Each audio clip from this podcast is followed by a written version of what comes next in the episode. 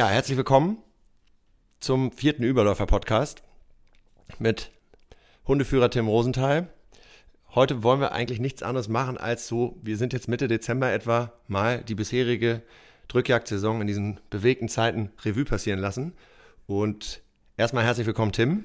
Jo, hallo, moin. Ja, dann gehen wir gleich mal dahin, wo es weh tut. Da bist du ja sowieso vier bis sechs Tage die Woche. Wie waren denn deine ersten Yachten so? Ja, die bisherigen Jagden waren alle nicht ganz so gut. Die Strecken sind alles alle unter den Erwartungen geblieben. Aber in Teilbereichen, da wo sich äh, noch um Wild gekümmert wird und Ruhe gehalten wird, waren doch dann sehr gute und auch sehr anspruchsvolle Jagden, die, wo wir teilgenommen haben. Hast du den Eindruck, dass das äh, flächendeckende Nutzen von Wärmebild, Zieltechnik da auch schon seinen, äh, seine Spuren hinterlassen hat? Oder würdest du sagen, das hat eher mit, mit einem kalten Frühjahr zu tun? Oder warum gibt es weniger Frischlinge als erhofft? Ich denke, dass das sind, da kommen wieder viele Faktoren äh, zueinander und, und in den letzten zwei Jahren natürlich der entscheidendste Faktor, denke ich einfach auch, dass das äh, eben die ja, Nachtjagd ist oder die Jagd mit der Wärmebildtechnik. Da fallen einfach mehr Sauen, die sonst, ich sage mal, jetzt im Frühjahr noch fünf, sechs Frischlinge bekommen hätten. Die fallen dann im Januar, Februar dann, dann doch nochmal im Dunkeln der Wärmebildtechnik zum Opfer. Jetzt ist ja das relativ umstritten, ob das richtig ist oder falsch, ob das die Bestände wirklich senkt oder ob das nur kurzzeitig was bringt. Das soll auch gar nicht so unser Thema sein. Was mich mehr interessieren würde, was mir aufgefallen ist auf den bisherigen Jagden, ich hatte ja das Glück, dass wir auch das ein oder andere Mal schon aufeinander getroffen sind. Da habe ich immer diese Geschichte im Kopf, als ich dich mal anrief und eine riesige Rotte in so einen Kiefernbestand, jungen Aufforstung wechseln sah. Und du gleich eigentlich 20 Kilometer weg noch warst am Aufbrechen. Das war die Mittagspause, wo du, glaube ich, 34 Sauen aufgebrochen hast. Und dann tatsächlich innerhalb von, ich glaube, 25 Minuten bei mir warst, um die dann mit einem Hund wieder in Bewegung zu setzen, so dass sie den Schützen gekommen sind. Und dann hat es, glaube ich, zwölfmal geknallt. Leider nicht bei mir, aber so ist das Leben. Und da fiel mir irgendwie auf, das kann man jetzt ja sagen, ich darf das sagen, du bist da etwas anders als viele andere Treiber und wahrscheinlich auch als der ein oder andere Hundeführer Du bist eine ziemliche Maschine an der Karte. Du weißt immer sofort, wo man ist. Du bist mit diesen Standorten extrem fit. Und du bist auch, wenn du Sauen in der Nähe witterst, bist du selber so eine Art Kopfhund. Kann man das so sagen? Mm, ja, ich denke schon, da, da, da, gehört aber auch viel Übung dazu. Also das mit dem Karten, das, das, interessiert mich einfach. Ich will einfach wissen, wo ich bin. Ich will wissen, wo, in welchem Wald, in welche Strukturen. Allein schon bezüglich der Hunde, wo lauern Gefahren, wo sind Teiche, wo sind Schilfbereiche. Ich bereite mich einfach gut vor. Also du, du liest vor jeder Yacht quasi schon mal das Gelände über Google Maps wo bin ich morgen? Also, Was das kann man so sagen. Abends, wenn ich die Kinder ins Bett bringe äh, und die schlafen dann, dann gucke ich auf Google Maps, wo ich morgen jage, um das Revier, wenn ich es noch nicht ganz so gut kenne, äh, um es einfach besser zu verstehen und, und lesen zu können, schaue ich mir schon die Karten sehr genau an, ja. Und dann weißt du auch sozusagen, welcher Hund da wo prädestiniert eingesetzt äh, wird oder hat das keinen Einfluss auf die Wahl deiner Hunde? Ja, doch, kommt immer auf die äh, Triebgröße auch an. Es kann ein kleiner Trieb sein mit 8 Hektar Busch äh, und, und einen halben Hektar Miscanthus, dann brauche ich auch alle Hunde, aber obwohl die Straße dicht bei ist. Aber das sind dann alle Informa Informationen, deswegen bin ich auch mal recht, wie soll ich sagen, wenn ich irgendwo eingeladen werde, will ich auch mal gerne vorher viel Informationen haben, um mich da einfach gut darauf vorzubereiten und dann einfach einfach auch eine gute Arbeit abzuliefern. Aber um deine Frage jetzt ähm, zu beantworten bezüglich des Kopfhundes, ja, kann man vielleicht so sagen, aber ich finde immer, ähm, entscheidend sind, klar, die, die Hunde müssen gut sein, die müssen gut eingearbeitet sein, die müssen gute Nase haben, aber für mich ist es immer entscheidend, der Hundeführer oder, und, und der, oder der Treiber, der hat auch einen ganz entscheidenden Anteil daran, ob man eben halt die Sauen findet. Also der Hundeführer muss auch einen extremen Finderwillen haben, ja. Um dort hineinzugehen, äh, wo sie liegen. Klar können jetzt andere sagen, ja, das machen doch die Hunde. Das machen sie auch, aber es, jeder weiß heutzutage, die Sauen liegen fest und wenn man da jetzt nicht nochmal irgendwie rauftritt oder dann doch nochmal einen Hund, der ein bisschen kürzer geht, da ranbringt, äh, so wie meine Bracke, die, die muss ich denn, die arbeitet in 20 Meter Radius, äh, die muss ich da schon irgendwo reinbringen, aber dann bin ich mir auch sicher, wenn sie da mit mir durchgeht, dann findet sie die. Und, ja. und, und wenn ich jetzt auf den Weg gehen würde oder eben einmal um die Brombeeren drumrum, klar, wenn sie sich Wind holt, ist es wieder was anderes, aber man muss einfach auch den Finderwillen Willen als Hundeführer haben, um da dann äh, die, wie soll ich sagen, die, das, das Schwarzwild, darum geht es ja häufig, einfach auf die Läufe zu bringen. Jetzt waren wir ja neulich zusammen auf einer Jagd, da habe ich genau das erlebt. Mehrere Hundeführer, die auf dem Weg gingen und dann Hunde, die Rehe gehetzt haben aus einer Dickung, was passieren kann, keine Frage. Und dann aber mehrere Frischlinge, die zehn Minuten später so einzeln da rausbutscherten, wieder reingewechselt sind. Und dann kamt ihr irgendwann und dann veränderte sich das ein bisschen. Da war da irgendwie Musik im Wald. Und da hatte ich so das Gefühl, hm, man darf das ja nicht laut sagen, aber es war aus meiner jagdlichen Sicht irgendwie ein Qualitätsunterschied. Und ich hatte das Gefühl, es hat mit deinem persönlichen Instinkt zu tun, dass du dann einfach nochmal griffiger bist und auch bereit bist, dahin zu krabbeln, wo es weh tut, wo es dornig ist.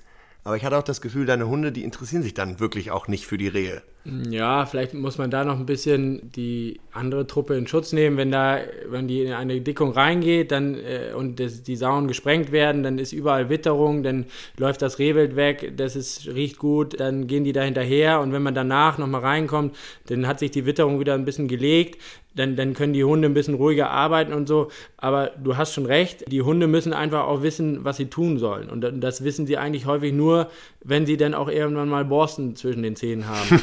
Das hört sich immer doof an, aber die wollen einfach mit einem zusammen Beute machen. Das ist klar, dass es mit der Büchse dann eben halt nicht stattfindet im, im Trieb, aber ähm, wenn man die Hunde hat und äh, eben halt ein krankes Stück halt auch mal ausarbeitet, die Fährte mal in der Dickung, dann, dann äh, kommt man ja früher oder später an die Sau und, und man fängt sie diese ab. Aber äh, dieses, aber ja. Deine Hunde sind ja immer ziemlich nah um dich rum. Richtig. Und das führt ja wohl auch dazu, dass wenn sie eine Sau finden oder mehrere, dann hetzen sie die an, dann geben sie Standlaut, dann machen sie die schnell, aber dann kommen sie ja trotzdem ziemlich bald wieder zu dir zurück, oder? Ja, richtig, weil sie, das ist natürlich auch Hundeanlage. Ich, es gibt Hunde, die gehen halt ein bisschen weiter, aber ich äh, hoffe oder ich, ich denke, dass ich sie so eingearbeitet habe, dass sie einfach gesunde Sauen jetzt nicht 500 Meter, einen Kilometer verfolgen, weil sie genau wissen, Mensch, ich will wieder mit dem Härchen Spaß haben in der Kieferndickung, äh, weil ich genau weiß, hier, Mensch, mein Chef ist da drinne, der macht da Bambule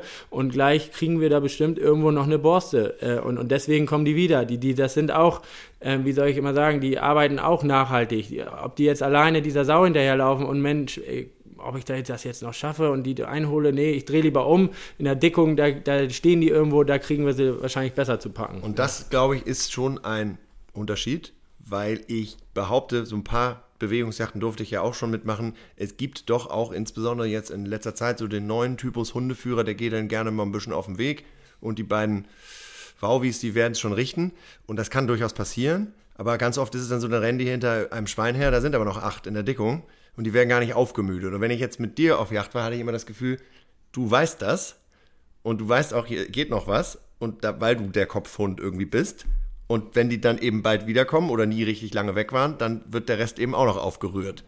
Äh, ja, richtig. Also man braucht auf jeden Fall ein Quäntchen Willen. Dann muss man halt auch mal häufig seine Meinung sagen, dass jetzt, wenn ein Revierleiter sagt, Mensch, es geht noch weiter, da hinten sind noch Bereiche, äh, die müssen wir auch noch beunruhigen, dann frage ich halt einfach mal nach, wie viel Dickung ist da, was ist da noch wieder so eine Dickung, wie wir hier haben oder sonst lass uns doch hier einfach noch mal eben eine halbe Stunde weiterjagen. Da, da gehört dann wieder das, die Vorbereitung dazu. Wo sind die Bereiche, wo wir uns aufhalten können? Wo könnte man noch mal hingehen? Wie weit sind die Wege zueinander, damit man einfach auch effektiv jagen kann und die Hunde effektiv einsetzen kann. Das mit dem auf dem Wege laufen es gibt auch, klar, Hundeführer, die sind eben halt äh, dann körperlich vielleicht ein bisschen eingeschränkt, die können ja auch auf den Wegen laufen und, und die Hunde holen sich dann auch Wind und so weiter, aber die merken das halt auch häufig, dass der Kopfhund, der, der, das, der Leithund, sag ich mal, der, das Härchen eben auf den Wegen läuft und nicht mit am Stück dann nachher ist, äh, am Abfangen oder dergleichen. Das, das sehe ich häufig auch bei Hunden, äh, wenn ich mit durchgehe, dass sich viele andere Hunde immer dann meinen Hunden oder, oder uns, denn wenn wir jetzt zu zweit oder zu dritt unterwegs sind und auch andere gute Hunde noch dabei sind, äh, die schlagen sich einfach bei und weil die einfach wissen, Mensch, hier geht was und, und guck mal hier, da ist, da sind Hunde, die, die, die finden was und dann bleiben die einfach bei uns, obwohl das Härchen äh, auch 100 Meter weiter durch den Busch läuft. Ne? Und wie hast du das hingekriegt, dass, dass deine Hunde in der Regel dann so einem Reh nicht so richtig großartig hinterherlaufen? Oder so ein Stück Dammwild eigentlich auch nicht, sondern sich doch auf das Salz in der Suppe, den Grundsporstler konzentrieren. Ja, das, das hat ja eigentlich auch so ein bisschen was mit, der, mit dem Körperbau, sag ich mal, zu tun. Ein Reh, das flüchtet schnell, ein Stück Dammwild, das flüchtet schnell, eine Sau kann auch schnell sein, aber eine Sau, die, die, die, die hält nochmal wieder an in der Dickung, die, die steckt sich, die bleibt mal wieder stehen und dadurch sind die Hunde häufig enger am Kontakt an, an Sauen und eben halt, was ich eben schon mal gesagt hatte, dass sie eben halt auch mal einfach einen Kontakt haben zur Borste, wenn ich so, sagen kann, dann, dann wissen die einfach, äh, ja, die haben kein, keine Beute in dem Sinne. Das Rehwild oder das Dammwild ist für die keine Beute, weil es häufig schnell wegläuft und dann irgendwie drei, vier Stände weiter erst erlegt wird. Das ist, steht außer Frage, dass wenn ich auf einer Yacht bin, wo halt nicht ganz so viel los ist und da ein, ein, Stück Rehwild im Gatter ist und das Stück Rehwild äh, verendet äh, oder springt dummerweise in den Zaun, in den Gatterzaun und dass die Hunde das, dafür sind es halt nun Jagdhunde, die, die greifen dann dieses Stück Rehwild, was im Zaun hängt. Dann muss ich auch sagen, die nächsten ein, zwei Yachten, da sind sie dann wieder so drauf, dass sie auch mal 300 Meter ein Stück Rehwild hinterhergehen, weil sie gemerkt haben, Mensch, wir haben ja Beute gehabt das letzte Mal. Und, und dadurch, das, das kommt dann erst wieder, wenn dann wieder das nächste Mal eine Sau auch wieder äh, vor, vorhanden ist. Ne? Jetzt ist ja so Mitte Dezember bald. Wenn du jetzt mal so die Vegetation draußen anguckst und du marschierst wieder los, morgen, übermorgen, ich will es gar nicht wissen. Bei welcher Art von Einstand äh, hast du denn so ein bisschen, ja, hüpft dein Herz etwas schneller? Wenn du jetzt mal deine, jetzt Mitte Dezember, ist klar, im Oktober ist alles grün, da können sie unter jeder Fichte liegen. Oder unterm Fahren, der ist jetzt platt. Ja, ja, also. Schilf oder? Ich sag mal, Schilf ist für mich immer äh, Adrenalin pur. Also, das ist immer mit Standlaut verbunden, das ist immer mit, mit äh, dann doch klagenden Sauen zu verbunden. Die wollen da schlecht raus. Ähm, ich sag mal, Schilf ist schon so eine, so eine Vegetation, wo, wo es richtig Spaß macht auch. Ähm, es ist schwierig, da muss man auch mal wieder sagen, dass das hilft nicht da mit einer Treiberwehr in einer Rutsche durchzulaufen. Da muss man mal wieder verhör, verhören, äh, da muss man mal mit der Treiberwehr stehen bleiben, damit die Sauen nicht wissen, wo wir Treiber stehen, damit die Hunde einfach auch mal wieder in Ruhe eine Fährte weiterarbeiten können. Das, das spielt da alles so ein bisschen mit rein. Was natürlich jetzt durch ein, ja, ein bisschen Schnee kam, jetzt ist das Schilf nicht mehr ganz so hoch, aber jetzt am Wochenende sind auch wieder zwei Schilfjachten. Da weiß ich jetzt schon, ich bin jeden Abend äh, völlig nass und, und, und fertig und die Hunde müssen nächsten Tag, sollen nächsten Tag auch wieder los. Aber das wollen sie auch wieder. Aber ich weiß genau, das sind zwei anstrengende äh, Jagdtage werden das, aber ähm, das gehört für mich dann halt auch wieder dazu, das Auspowern, das, das, das, das, äh, klar kann man sagen, Mensch, bleibt mal zu Hause oder die Hunde bleiben mal zu Hause, aber letztendlich wollen sie das ja auch und deswegen sind sie ja auch so, wie sie sind und ich bin so, wie sie sind. Ich will da denn rein. Dann steht man halt mal wieder bis zu den Oberschenkeln im Wasser und, und, und die, die Bracke verbellt einen kranken Frischling, der da im Wasser steht. Und, und da muss man ja trotzdem irgendwie wieder hin. Ähm, Aber es ist nicht, nicht, nichts für jeden Hundeführer, oder? Oder jeden Treiber? Also ich muss ja schon sagen, mit den Leuten, mit denen man denn da unterwegs ist, das, das ist auch wieder das Coole, das ist eine Truppe, die, die, die helfen sich gegenseitig und, und das entwickelt sich ja auch so. Mit denen geht man ja dann auch gerne los und das macht dann Spaß. Und ja, das, das äh, ist einfach eine runde Sache, ja. Äh, andererseits, ähm, wenn ich jetzt schon wieder überlege, so, so, Weiden, so ein Weidenbruch, wo wir jetzt Ende Dezember nochmal wieder sind, äh, da weiß ich auch schon wieder, das ist so herrlich, wenn man einfach diese Reviere kennt und man weiß genau, da geht man jetzt gleich rein und es dauert ungefähr zwei Minuten, dann höre ich Standlaut. Ne? Das, das, das äh, lässt einfach das Herz höher schlagen. Aber der Weidenbruch ist auch nicht ganz so ein nee, körperlicher Albtraum wie ein äh, Schilf, oder? Doch, äh, weil man ja, denn doch, das wächst ja alles quer über den Boden, da steht dann doch auch nochmal wieder ähm, teilweise knietief Wasser drin jetzt nach, dem, nach den Regenfällen. Also das ist kein, kein, kein, kein keine Buchenrauschen. Kein, kein Strandspaziergang. Nee, das ist einfach so, ja. Und ja, jetzt müsste man eigentlich auf die Frage eingehen, die, die man gar nicht laut stellen darf, aber ich mach's mal aus Spaß. Welche Hunde sind denn aus deiner Sicht die geeignetesten für die Stöberjacht? Und wenn du jetzt gar nichts sagst oder sagst, das muss jeder selber wissen, dann ist das auch eine Antwort bevor wir Morddrohungen ja, erhalten. Nein, also das, äh, ja, da hast du schon recht. Also jeder muss für seine Jagdart, für seine Reviere, wo er ähm, jagt und wo er auch zufrieden ist und wo es Spaß macht, ähm, sage ich immer, für diese Reviere muss der Hund geeignet sein. Für meine, für mich gesprochen jetzt sind es Hunde, die ähm, hochläufig sind, die bestenfalls über 20 Kilo, 25 Kilo wiegen, ähm, nicht zu schwer sind, nicht über 35, über 30 Kilo wiegen, die die laut jagen, die auch ähm, dann gewisse Schärfe haben, um eben halt auch den Sauen in diesen Terrains, wo ich äh, dann mit den Hunden jage, die auf, in Bewegung zu bringen ja, das sind eigentlich so die entscheidenden Faktoren. Äh, die, die, das Gewicht ist für mich entscheidend, weil ähm, Gewicht ist, ähm, wie soll ich sagen, ähm, die werden oft äh, schneller oder kleinere leichtere Hunde werden häufig unterkühlen oder, oder ähm, können ihren Körperwärme nicht so gut halten wie jetzt ein größerer Hund, eben der einen großen, großen Brustkorb hat, der, der Lungenvolumen hat, äh, der eben halt auch vielleicht einen Ticken stärker vom Haar ist. Das, das brauche ich alles, weil ich dann zwei, drei Stunden teilweise im, im Wasser jage. Und eben, das ist, dann kann halt ein Yachtterrier, der ist für Buchenrauschen und Brombeeren perfekt geeignet, aber wenn ich den da jetzt zwei Stunden im, im, im Schilf mitnehme, dann, dann, dann äh, taugt das nicht ganz viel. Du bist ja bekannt als wirklich unerschrockener Hundeführer. Was war denn so das Gefährlichste, was dir in den letzten Jahren so passiert ist?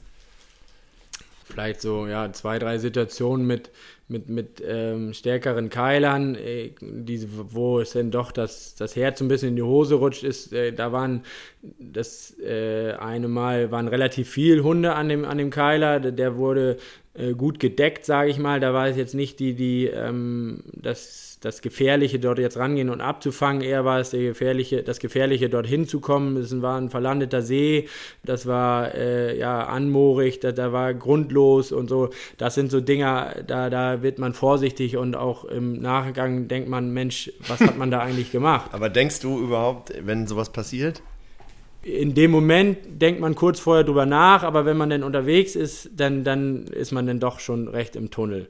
Ähm, aber auch nicht alle deiner Berufskollegen, oder? Es gibt ja auch welche, die wahrscheinlich zu Recht sagen, das mache ich nicht. Ja, das ist klar, aber. Das riskiert doch nicht mein Leben. Aber die Leute, die ich kenne und, und die wir da jetzt auch oben, mit denen man zusammenarbeitet, da, da, da würde man sich immer gegenseitig helfen. Also, aber es gibt natürlich auch viele, die, die würden es gern machen, aber wenn es dann nachher soweit ist, dann würde ich sagen, äh, dann, dann, dann wird es nichts. Ab wo wird denn so ein Schwein eigentlich gefährlich? Ab welcher Körpergröße? Ich würde jetzt mal sagen, so ein äh, ab 60 Kilo ab, ab da, wo sie ein bisschen was äh, rausguckt, wo sie mit wehtun können. Aber so ein 50 Kilo Überläufer, der dann vielleicht irgendwie von einem Hund halt nur gedeckt wird oder, oder gehalten wird oder verbellt wird, da würde ich jetzt dann auch irgendwie rangehen und den abfangen, wenn man rankommt. Aber alles, was halt schwerer wird, wird massiger, wird, wird schwerer festzuhalten, wenn jetzt die Hunde nicht da sind. Ähm, und, und sobald sie eben halt was haben, was wehtut im, im, äh, im, äh, vorne im Gespräch, äh, wird es halt dann auch immer wieder gefährlicher. Ne? Aber vielleicht eine Situation noch, die ist jetzt gar nicht äh, allzu lange her. Ein halber Hektar großes Gatter. Wir waren da ja sehr viel, äh, sehr viel ist gut, äh, fünf, sechs Treiber drin, aber auch vier Drahter, ähm, ein Kopfhoff äh, und, und ähm, ja, noch ein Heideterrier. Die haben halt ein, ähm, waren vorher vom Schützen wurde gesagt, hier ist ein kranker Keiler rein mit einem Vorderlaufschuss und wir dachten schon, der wäre da gar nicht drin. Auf einmal gab dann die Bracke Standlaut und dann sah ich, oh, ein dickes Schwein, ähm, die sah, sah vor mir in eine Brombeeren und dann hat die sich aber in Bewegung gesetzt und sofort sah ich ja Keiler und Vorderlaufschuss und dann ging es bei mir sofort los. Die ganzen anderen Treiber und Hundeführer ähm, in doch relativ hoher Lautstärke Bescheid gesagt, dass ein kranker Keiler in diesem eng, relativ engen, kurzen kleinen Gatter ist und dann waren auch alle auf Hab 8. Die Drahter, äh, da kann ja auch mal schnell viel passieren, denn ich sag mal, vom Finden bis zum Abfang dauert es dann letztendlich aber nur eine Minute. Es ist zum Glück kein Hund zu Schaden gekommen, aber in der Situation auch, die Hunde konnten ihn nicht richtig binden, der steckte sich mit dem Arsch in eine Brombeeren und ich kam dann von hinten und konnte dann ähm, mich auf, das, auf diesen 80 Kilo Keiler raufbegeben äh, und habe dann meinen äh, Treiberkollegen äh, gerufen, dass er das Messer dann dann, abfangen sollte. Klar können jetzt wieder sagen, ja, was sind das denn für Hunde, die nicht vernünftig halten und so, aber in dem Moment war es einfach auch gut, dass die Drahter clever gearbeitet haben, die haben Fassversuche gemacht, die haben ihn abgelenkt, ich habe gesehen, wie schon ein Hund durch die Luft geflogen ist, hatten alle Westen um und es ist dann gut geendet, aber das war ein super Zusammenspiel zwischen Hundeführer, Treiber, Hunde in einem kleinen, engen Gatter, wo hätte es wirklich böse ausgehen können mit einem ja, 80 Kilo Keiler, der einen, der einen Vorderlaufschuss hat. Ne? Ja. Was mir auch häufig auffällt, ist, dass das Hundeführen ist nicht einfach. Es ist lebensgefährlich, wie wir gerade wieder erfahren haben.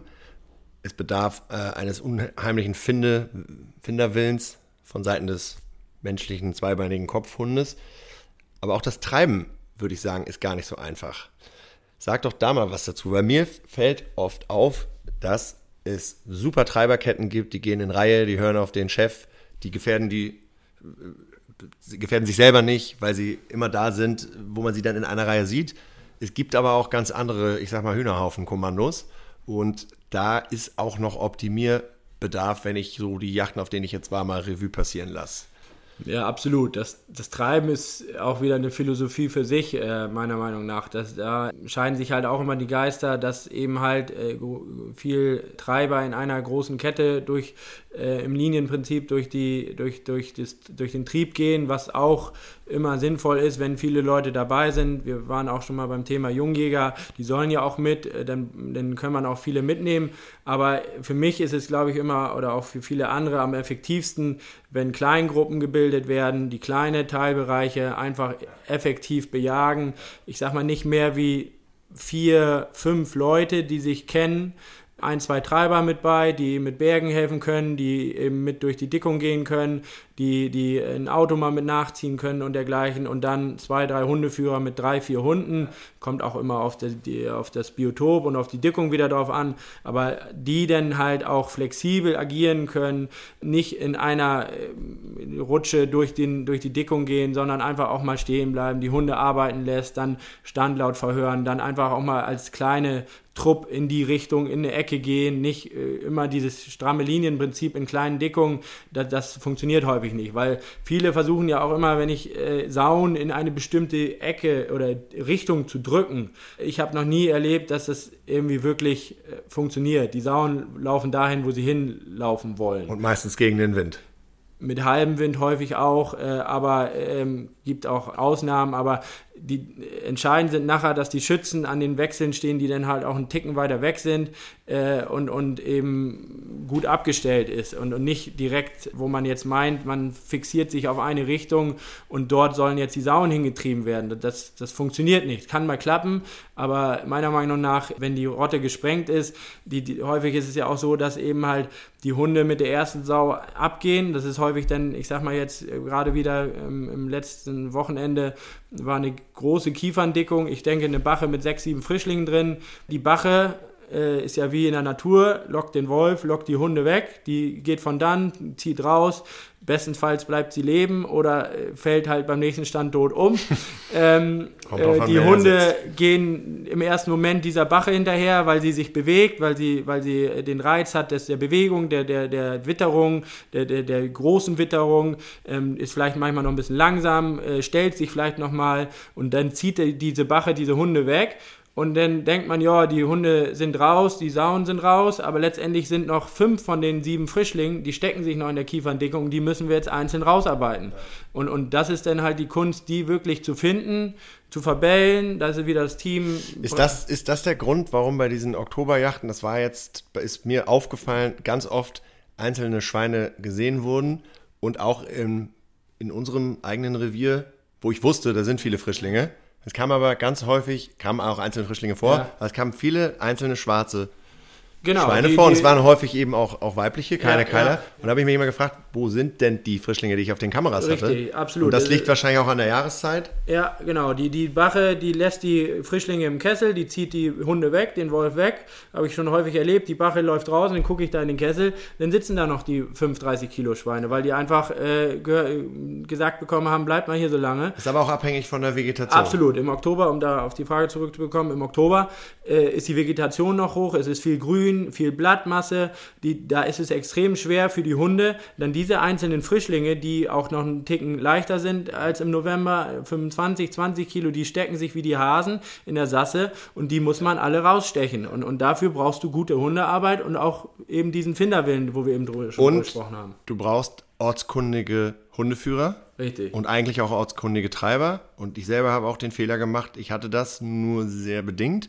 Und es katastrophal schief gegangen. Ja. Ist wieder eine Lernkurve, an alles war gedacht. Genau. Aber wenn die Leute sich nicht wie du wirklich äh, in, in, in, im Schuhkarton nachts um zwei zurechtfinden, äh, in Form eines Waldes, dann geht es auch mit erfahrenen äh, Hundeführern durchaus schief. Die müssen das Absolut. Biotop und das Revier eigentlich relativ ja. genau kennen. So, und, und dann ist es ja häufig auch so, dass es eben halt Dickungskomplexe gibt. Da weiß man, Mensch, da habe ich Yachten, da weiß ich genau, da gehen wir jetzt nochmal hin. Und was ist? Unter diesem Brombeerbusch liegt wie jedes Jahr die Sau oder die Rotte. Und das ist wahrscheinlich auch so ähnlich wie in deinem Revier. Da sind dann größere Dickungskomplexe, da können sie irgendwo im Fahren liegen, aber man weiß auf jeden Fall, irgendwo liegen sie hier. Und dann bin ich auch mit meinen Hunden, obwohl dann zweieinhalb Stunden Yacht ist, aber das ist dann mein Anspruch an mich selbst und dann eben halt auch an den Yachtleiter. Wenn ich da als Hundeführer bin, dann will ich Ortskenntnis haben, will ich wissen, wo die Sauen liegen könnten, um diesen Bereich dann auch intensiv und schlussendlich auch äh, die Rotte zu finden und rauszubringen.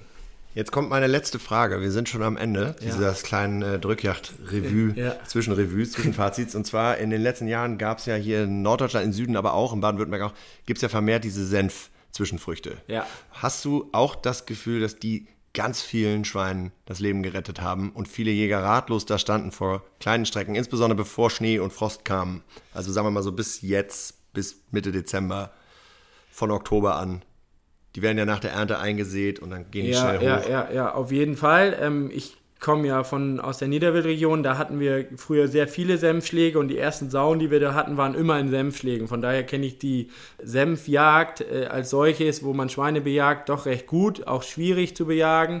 Aber das ist schon so, äh, dass die Zwischenfrüchte häufig eben im Feld sind, wo man die Sauen im Winter nicht vermutet, aber eben halt gute Deckung äh, bieten und dann eben die vermeintliche Zehnerrotte, die sonst immer in, in den Buchenrauschen liegt, eben im, im, in der Zwischenfrucht im, im Feld liegt. Aber da muss man jetzt auch wieder zu sagen, ähm, durch die ähm, geringere ähm, Nährstoffeintrag, Stickstoffdüngung äh, jetzt mit der neuen, neuen Erlassen äh, sind diese Zwischenfruchte bei uns in ah. der alten Region deutlich kleiner wieder und, und, ja. und dünner, ja. weil eben zu dieser, zu, die werden meist im Juli, August gedrillt und dann brauchen sie auch noch Nährstoffe, Stickstoff und dann werden sie halt ähm, Meter, Meter 50, ja. zwei Meter hoch und bringen richtig schönes, wie so ein Schilf, äh, Dickung, aber jetzt sehe ich zu Hause Zwischenfrüchte mit Phacelia, mit Lupinen, die einfach ich sag mal, für einen Fasan und für einen Reh noch Dickung bieten, aber einfach zu licht sind, um auch sich da Kessel zu bauen. das kam irgendwie vom letzten Jahr auf dieses, kann das sein? Dass, das, dass, die, dass, diese Stick, dass diese Düngemittel Richtig, genau. Diese, das fängt, ist dieses Jahr im Sommer, darf man halt kein, nicht mehr zu Zwischenfrucht. Ich weiß jetzt nicht, ob es genau, äh, äh, die, die Erlasse sind auch in jedem Bundesland unterschiedlich, aber man darf nicht mehr zum, zur Zwischenfrucht düngen und daher sind die Zwischenfrüchte geringer und dadurch haben wir zu Hause in meiner alten Heimat in Niedersachsen auch deutlich weniger Sauen in den Zwischenfrüchten. Interessant. Tim, vielen Dank. Das war ähm, echt aufschlussreich. Ich hoffe, wir wiederholen das bald und wünsche dir Weidmann Zeit für die nächsten Jagden. Ja, Weidmann Zeit, vielen Dank ähm, und bis nächstes Mal.